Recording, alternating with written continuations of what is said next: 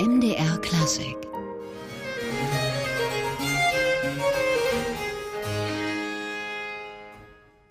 Cembalo im leidenschaftlichen Wettstreit. So klingt sie, die Schlosskapelle von Köthen, in der Petra Millions und Sabine Bauer Johann Sebastian Bachs sechs Violinsonaten eingespielt haben.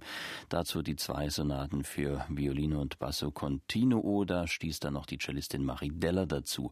Am 31. August ist das Album auf den Markt gekommen. Einige Zeit vorher fand das Festkonzert 30 Jahre Freiburger Barockorchester statt, zu dessen Gründungsmitgliedern Petra Millions ja gehört und dessen Leitung sie nun an Christian Beseudenhaut, den Cembalisten, übergeben wird.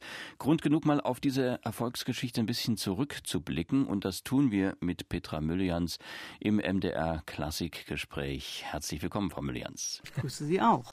Frau Müllians, im Moment läuft gerade Montevertis Orfeo in der Staatsoper Berlin. Da sind Sie mit dabei. Dann von Rameau, Hippolyte et Arissi, zwei spannende Projekte. Der Monteverti, eine Geschichte, in der der Tanz eine große Rolle spielt, glaube ich. Also nicht unbedingt das Original.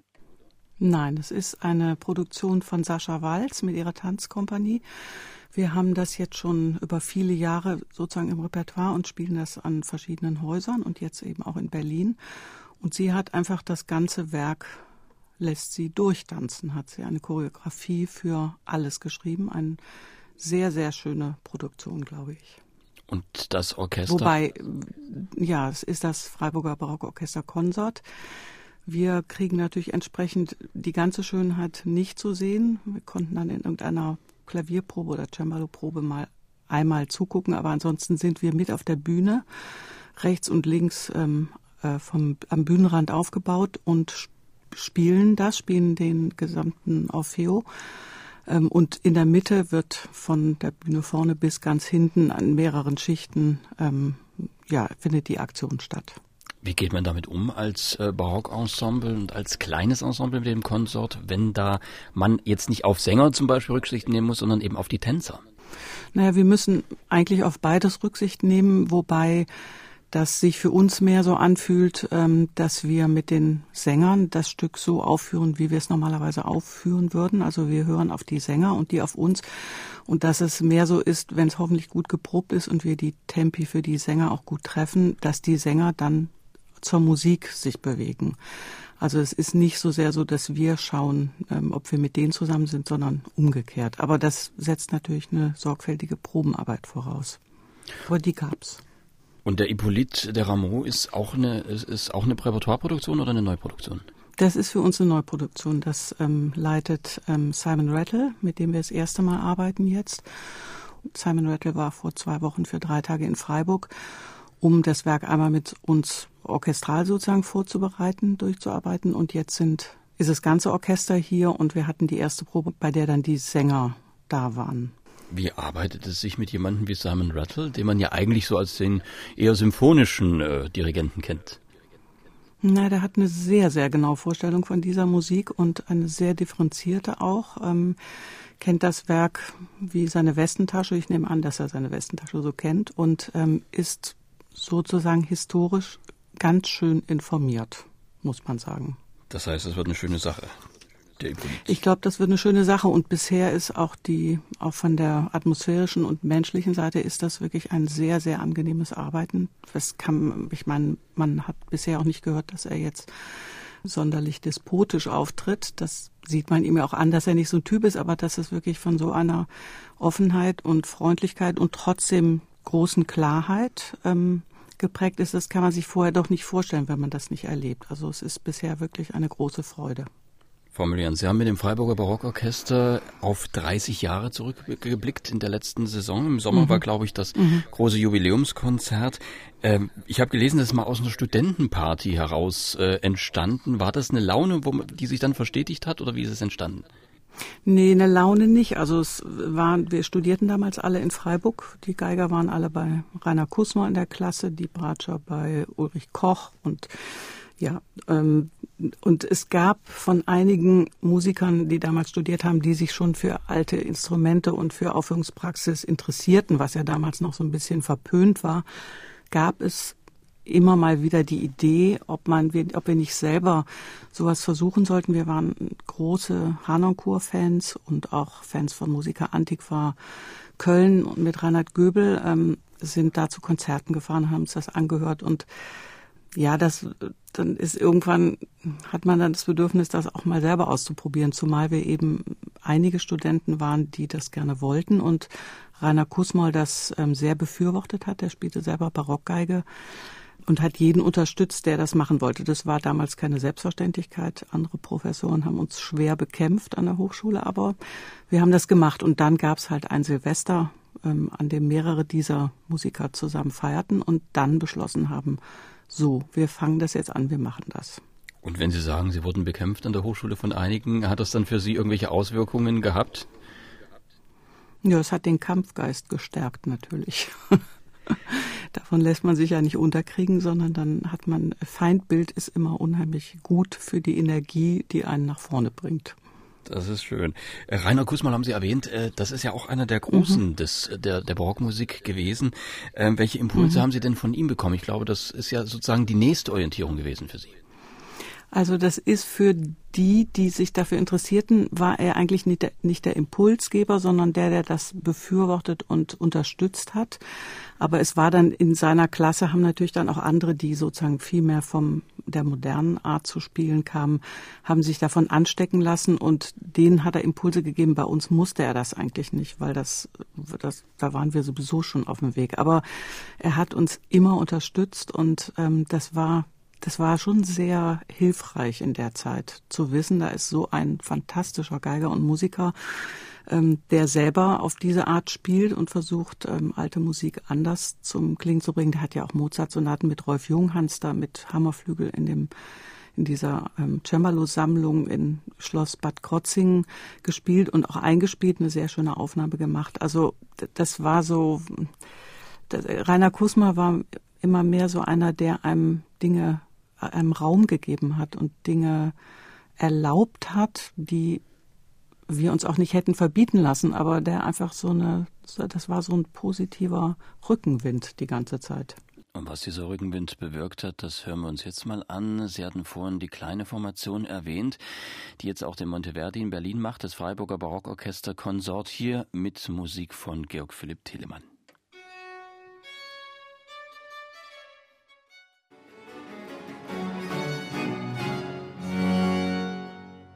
Eine Sonate in G-Moll per Moltistrumenti könnte man sagen, mit dem Freiburger Barockorchester Konsort mit Petra Müller-Jans erste Violine.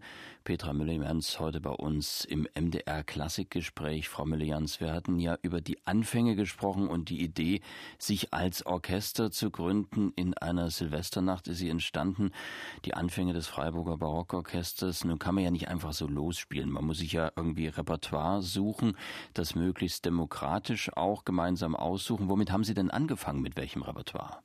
Also wir hatten ähm, eine französische Suite, wir hatten eine Telemann-Suite, wir hatten ein Corelli-Concerto Grosso, ich glaube, wir hatten ein Wassener, eins von diesen ähm, ähm, Stücken für vier Geigen und äh, Orchester. Und noch was Fünftes ähm, komme ich jetzt. Ach doch, eine Purcell Suite. Also wir hatten sozusagen äh, ganz gemischten Stil. Wir wollten von allem etwas machen und mit diesem Programm, diesen fünf Stücken, haben wir uns zwei Jahre beschäftigt.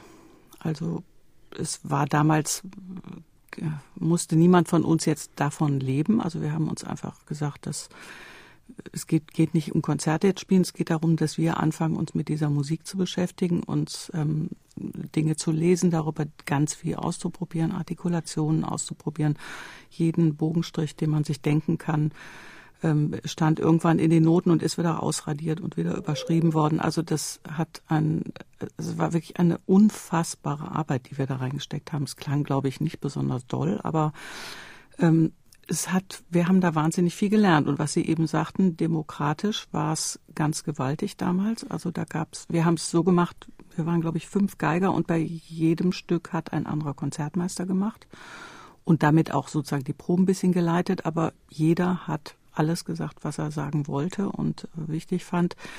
Und wir haben alle Ideen ausprobiert und natürlich gab es auch Streitigkeiten darüber und es gab Spannung und alles, was man sich so vorstellen kann gab es, aber wir haben uns da irgendwie durchgekämpft und dann nach zwei Jahren mit diesem Programm das erste eigentlich mehr so ein privates Konzert gegeben ähm, in einer Kirche und dann noch eins und noch eins. Das waren dann alles so selbstorganisierte Dinge. Also der eine kannte den Kantor hier, der andere kannte den Kantor in seiner Heimatstadt und so haben wir so ganz allmählich angefangen, uns Spielpraxis auch im Konzert, nicht nur in den Proben zu erarbeiten. Das ist ja, wenn man neu anfängt und der, damals vor 30 Jahren war es wirklich eben, gab es noch nicht so gute Darmseiten, wie es heute gab. Wir hatten überhaupt keine Erfahrung, wie die genau reagieren. Also man weiß, wenn es warm wird, gehen sie runter. Aber in welchem Maße das passiert, welche Seiten man nimmt, was man dann dafür oder dagegen tun kann, ähm, das muss man sich einfach in vielen Jahren ähm, erarbeiten. Und ähm, dieser Prozess fing dann halt an bei uns. Und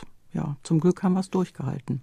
Dennoch hat man hier bei Ihnen äh, auch bei den frühen Aufnahmen nie so den Eindruck, diesen ganz äh, musealen, musikologischen Ansatz zu finden, sondern da ist immer von Anfang an schon so eine große Spielfreude zu finden, auch ein gewisses mhm. Musikantentum, wenn man so will.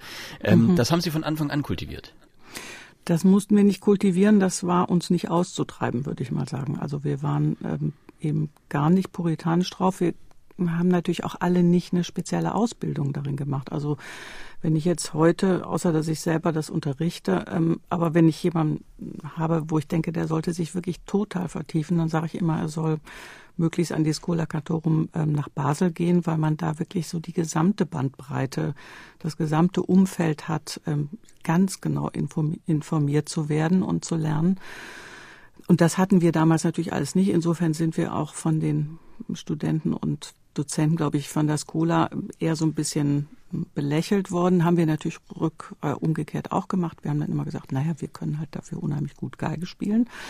Und das ist wahrscheinlich so das, was man in diesen Aufnahmen auch hört, dass wir ein Stück weit immer die fitten, modernen Geiger auch trotzdem oder Bratscher oder Cellisten geblieben sind und waren, die wir halt im Studium nun mal waren. Nun sagt sich das immer so leicht, man macht Barockmusik oder alte Musik oder Frühklassik. Wenn man dann aber eintaucht in diese Musik, dann wird das Spektrum sehr schnell sehr weit. Wie nähert man mhm. sich ja dieser Vielfalt der Stile da an? Entsteht das dann beim Erarbeiten, wenn man zusammenspielt? Ja, das, also wenn man sich eben so viel Zeit nimmt, dann entsteht das eigentlich. Also wie ich gerade gesagt habe, zwei Jahre mit fünf Stücken zu verbringen, ist, ähm, ich weiß nicht, welche Ensembles das heute noch tun die fangen natürlich auch auf einem anderen Stand an, als wir damals waren, weil das jetzt natürlich eine ganz andere ähm, gesellschaftliche Akzeptanz und auch an den Hochschulen Akzeptanz hat ähm, als damals. Und die sind, die heute studieren, sind mit diesen Klängen im Radio und im Konzert aufgewachsen. Das sind wir damals natürlich nicht. Also das heißt, wir kamen noch von weiter weg und dann ist es glaube ich, sehr gut gewesen, ähm, so viel Zeit damit zu verbringen. Und wenn man dann ähm, was weiß ich, von Corelli dann nicht nur dieses eine Concerto Grosso, sondern noch andere Stücke spielt oder von Telemann anfängt, sich da noch mehr zu erarbeiten oder dann ein Bach spielt oder ein Pisendel spielt, dann entdeckt man natürlich auch, was sind hier die ähm, spezifischen Dinge und was sind jetzt bei einem Franzosen, was ist da anders, was ist bei einem Italiener anders und so haben wir uns, das würde ich mal sagen, ähm, eigentlich Learning by Doing erarbeitet ähm, ein möglicher Weg, äh, sich das sozusagen mehr über die Theorie oder über mehr Hintergrundwissen zu erarbeiten, würde ich heute jedem empfehlen, weil es, weil es einfach eine andere Zeit ist, weil die Ansprüche höher ansetzen. Nun haben Sie ein, sehr weites Spektrum, das ja auch über die Barockmusik hinausreicht. Sie haben bis zur Romantik, sogar mhm. bis zur Moderne äh, sich mhm. äh, umgetan und auf der anderen Seite auch vor den Barock zurückgeschaut in die äh, ja in Frühbarock und äh, ausgehend des, äh, ja, im Beginn des 17. Jahrhunderts. Der Kern ist aber, glaube ich, doch die Musik des frühen 18. Jahrhunderts. Was fasziniert Sie daran? Naja, also ich meine, gegen Bach ist halt kein Kraut gewachsen. Also ähm, wenn ich das jetzt mal so als Zentrum sehe, was Großartigeres gibt es irgendwie nicht, für mich jedenfalls. Und ähm, es ist äh, zum einen irgendwie die wahnsinnig äh, komplexe Struktur der, der Komposition. Also das ist ähm, sowohl für den Kopf unglaublich viel, es ist unheimlich viel für die Finger.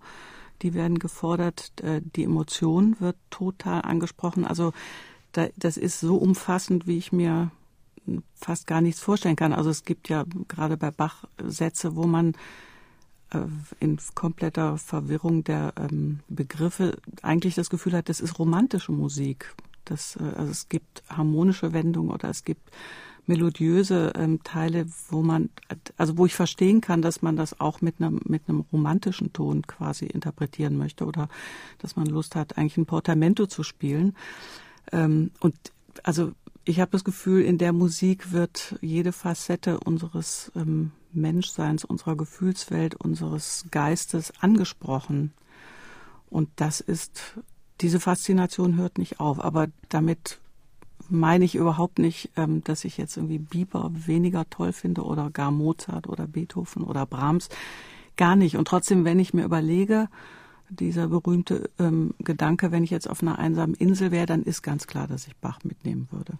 Weil da ist für mich am, ist alles drin vereint. Also von Bach ist einfach kein Loskommen, deswegen gibt es jetzt hier auch noch eine ganz neue Bach-CD, eingespielt übrigens in der Schlosskapelle der Bachstadt Köthen an historischem Ort. Und da waren sie auch beim Festival dabei, den Köthener Bachfesttagen. Hier hören wir nochmal rein in dieses neue und wie ich finde sehr gelungene Bach-Album.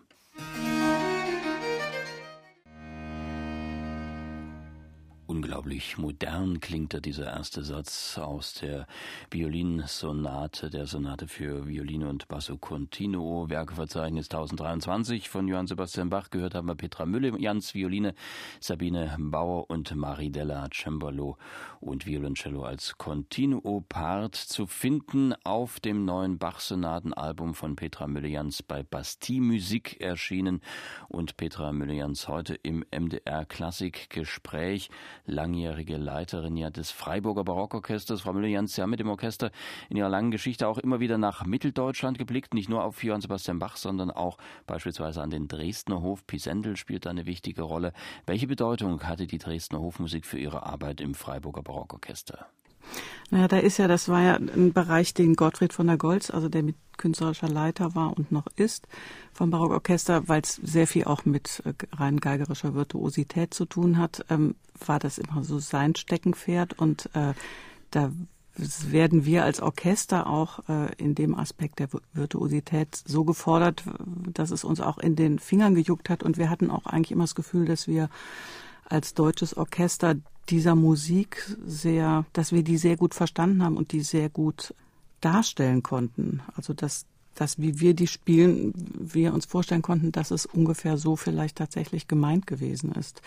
Was uns mit französischer Musik zum Beispiel, da haben wir nicht dieses Gefühl, sondern da haben wir in der Weise sehr großen Respekt, dass wir uns jetzt auch lieber versuchen, ähm, Leute zu, dazu zu holen, die sich mit der Musik besser auskennen. Und da ist irgendwie bei der deutschen Musik, es, es hängt irgendwie mit der Sprache zusammen. Also ich habe im Laufe der Jahre, auch als ich unterrichtet habe, ähm, seit ich unterrichtet habe, gemerkt, auch weil ich natürlich viele ausländische Studenten habe, dass wenn ausländische Studenten Bach spielen, also zum Beispiel asiatische Studenten, dass ich manchmal das Gefühl habe, dass sie bestimmte artikulatorische Sachen deswegen nicht ganz genau verstehen, was ich meine, was sie tun sollten, weil sie die Sprache gar nicht richtig können, weil sie nicht wissen, wie T und D und S und Kr und Gr, wie das alles, wie die Verschiedenheiten so sind, wie, so wie ich, wenn ich jetzt Chinesisch lernen würde, irgendwie vollkommen verloren wäre äh, bei den verschiedenen Lauten, die die produzieren müssen. Und das hängt so stark mit der Musik zusammen. Deswegen habe ich das Gefühl, für die deutsche Musik, wir kennen die Sprache so gut und für französische Musik oder englische Musik oder italienische Musik, da müssen wir sehr viel mehr für tun und versuchen uns zu erarbeiten und vielleicht sagen französische Musiker oder italienische, ja, man hört, dass es ein deutsches Ensemble ist. Also ich glaube, das hat irgendwie was so mit der Identifikation und mit der eigenen Sprache zu tun. Sie hatten vorhin gesagt, bei Bach, da neigt man dazu, vielleicht einen kleinen romantischen Ansatz zu versuchen. Äh, auf der anderen Seite gehen Sie natürlich von der Barockmusik in die moderneren Zeiten, also zur Klassik, zur Romantik. Äh, mhm. Spielt da der barocke Hintergrund eine Rolle für Sie beim Musizieren? Ja, weil das entwickelt sich ja alles von da. Also ähm, die Musikausbildung, die wir noch genossen haben, die war ja rückwärtsgewandt. Also da geht man von dem aus, wie jetzt die Tradition halt vor 30 Jahren sich entwickelt hatte, wie man jetzt eine Bach-Sonate spielt oder wie man Mozart spielt. Ähm, und das war ja die Generation vor uns, haben sich ja die meisten nicht darum bemüht zu überlegen, wie ist, hat es zu Bachs Zeit geklungen, sondern die haben einfach die, das moderne Hören auf diese Musik übertragen.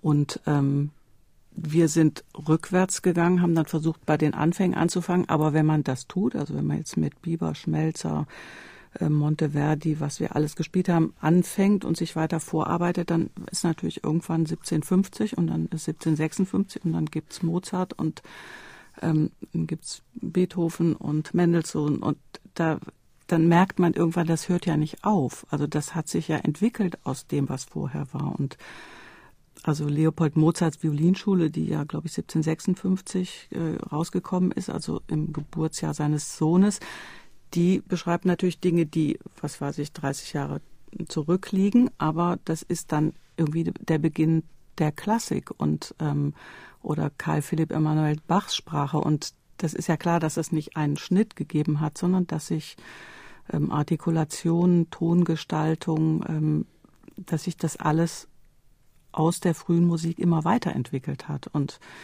ich meine auch bei Brahms, ähm, das ist so wichtig, ganz genau zu artikulieren und nicht einfach eine große, einen großen romantischen Bogen darüber zu tun. Da, man versteht das einfach anders, wenn man von, von der richtigen Richtung ausguckt. Und trotzdem kommen natürlich auch da alle, die aus der richtigen Richtung, nämlich von wo die Musik herkommt, gucken. Trotzdem kommen alle auch zu verschiedenen Ergebnissen. Aber ich glaube, wenn man von jetzt aus rückwärts drauf guckt, dann, hm, dann, dann stimmt es für mich eigentlich am wenigsten. Hm. Ähm, so ein Ensemble, wenn das so lange zusammen ist, 30 Jahre sind ja relativ lange Zeit, allzu viel Fluktuation mhm. wird es vielleicht nicht gegeben haben, aber dennoch kommen natürlich Einflüsse von außen, es kommen Impulse, es verändern sich Dinge. Wie vermeidet man zum einen Routine, die sich vielleicht einstellt und wie erhält man auf der anderen Seite auch vielleicht die Kontinuität? Also Kontinuität haben wir haben wir uns bemüht, aber da kann man sich eigentlich auch nicht drum bemühen. Das ist ja der Einzelne, der beschließt, dabei zu bleiben und durch alle Schwierigkeiten mit durchzugehen oder eben wegzugehen. Ganz am Anfang gab es einen kleinen Weggang, einfach durch zwei Musikerinnen, nee, drei von uns, die beschlossen haben, doch eine feste Stelle in einem, in einem städtischen Orchester ähm, annehmen zu wollen. Ähm, aber das war wirklich in der allerersten Zeit und dann gab es eigentlich eine sehr, sehr lange Stabilität. Aber wir waren ja am Anfang sehr kleines Ensemble. Wir haben dann irgendwann Bläser dazu genommen, haben auch den Streicherapparat dann erweitert ähm, mit sogenannten Gesellschaftern. Wir sind ja eine Gesellschaft bürgerlichen Rechts, weil wir einfach dann etwas größeren Stamm und eben einen auch durch Bläser erweiterten Stamm haben wollten. Und also der Geist, der in unserem Orchester herrscht, der verhindert größtenteils, dass man sich irgendwie zur Ruhe setzt. Es ist zum einen so, dass wenn man in der freien Szene unterwegs ist, was wir ja sind, da ist man einfach darauf angewiesen, immer gut zu bleiben, weil man hat nicht ein Konzert, weil man irgendwie von der Stadt angestellt ist, sondern man hat nur ein Konzert, wenn die Veranstalter einen einladen oder wenn Simon Rattle möchte, dass wir eine Oper mit ihm spielen oder wenn René Jacobs uns immer wieder fragt. Und das tun die natürlich nur, wenn wir möglichst ähm, gut bleiben. Und das ist das eine, was einen, glaube ich, wach hält, dieses nicht fest angestellt sein. Und das andere ist aber auch, dass das in den meisten von uns so drinsteckt, dass ähm, also ich kann einfach nicht ruhig schlafen, wenn ich nicht, wenn ich nicht das absolut Optimale an Vorbereitung und an Input für jedes einzelne Konzert ähm, und für jedes einzelne Stück gegeben habe, dann kann ich auch jetzt, obwohl ich jetzt schon so alt bin, das lässt mir einfach keine Ruhe. Und ich glaube, da gibt es einige in unserem Orchester, die so ticken, die irgendwie so einen leichten Wahnsinn in sich haben. Und das lässt einen nicht müde werden. Also höchstens am Ende des Tages, aber nicht der Sache gegenüber. Im MDR Klasse-Gespräch heute Petra Müllians, Begründerin, Mitbegründerin und auch langjährige Leiterin des Freiburger Barockorchesters. Wir reden gleich weiter. Zuvor hören wir mal das Freiburger Barockorchester nochmal. Sie hatten vorhin die Virtuosität der Dresdner Hofmusik erwähnt. Hier ist ein Beispiel dafür Musik vom Hofkonzertmeister Johann Georg Pisendel aus seinem Concerto G-Moll für Violine, zwei Oboen, Streicher und Basso Continuo. Und die Violine spielt natürlich Petra Müllians.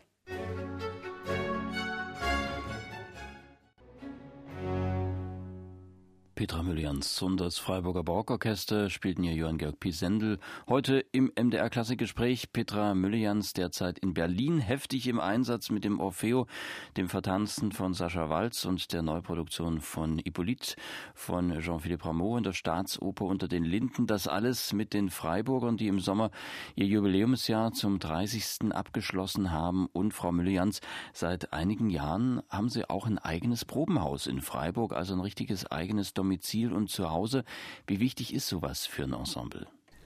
Das ist sehr wichtig. Also wir sind ja, ich weiß gar nicht, wie viele Jahre wir das Haus jetzt haben, haben vielleicht sieben oder so, aber das kann auch ganz falsch sein. Vielleicht sind es fünf oder sechseinhalb. Ähm, und bis dahin, und das sind ja immerhin, ist das bei weitem die längste Zeit, sind wir also in Freiburg von ähm, Gemeindesaal zu Bürgerhaus getingelt. Manchmal zwei, dreimal innerhalb eines Projektes, also innerhalb von vier Probentagen mussten wir umziehen, weil wir diese Häuser natürlich auch nicht einfach zur Verfügung hatten. Ähm, und das, und das waren dann manchmal war es ungeheizt oder es klang furchtbar oder was auch immer. Also es war auch sehr mühsam wir haben das als selbstverständlich hingenommen, aber dann hat eben unser ähm, Manager und inzwischen Intendant Hans-Georg Kaiser, der hatte ganz lange diese Idee, dass wir ein eigenes Haus haben müssten. Ähm, der ist ja auch schon ungefähr so lang bei uns, wie wir auch existieren. Und der hat dann zehn Jahre daran gearbeitet, an der Stadt, an Politikern, an ähm, privaten Sponsoren, bis er so einen Grundstock zusammen hatte und dann von der Stadt auch nach vielem Hin und Her ein Grundstück, ähm, was wir, glaube ich, als Pacht, wenn ich das richtig verstanden habe, ähm, bebauen durften, ähm, bis er das zusammen hatte und dann der erste Spatenstich war, bei dem wir dann auf der grünen Wiese in Freiburg irgendwas gespielt haben. Und dann dauerte es zwei, drei Jahre und dann hatten wir tatsächlich, stand dieses Haus da und seitdem ist das schon also so ein sehr, sehr gutes Gefühl von angekommen sein. Also was auch nicht zur Bequemlichkeit führt, sondern es ist natürlich eine Art von Wertschätzung, die wir fühlen, dass das möglich war, dass es so viele Institutionen oder ähm, Einzelpersonen gab, die uns für wert erachten, dass sowas für uns gebaut wird. Und es ist einfach ein wahnsinnig gutes Gefühl zu wissen, man kommt immer an denselben Ort zum Proben. Es gibt kleine Übe Räume da, auch wenn man mal äh, individuell was tun muss. Es ist unser Büro da untergebracht. Man muss nicht für alles immer durch die ganze Stadt fahren, wobei Freiburg ja nicht so groß ist, aber trotzdem. Ähm, das hat, glaube ich, schon eine große Kontinuität nochmal in die Gruppe gebracht.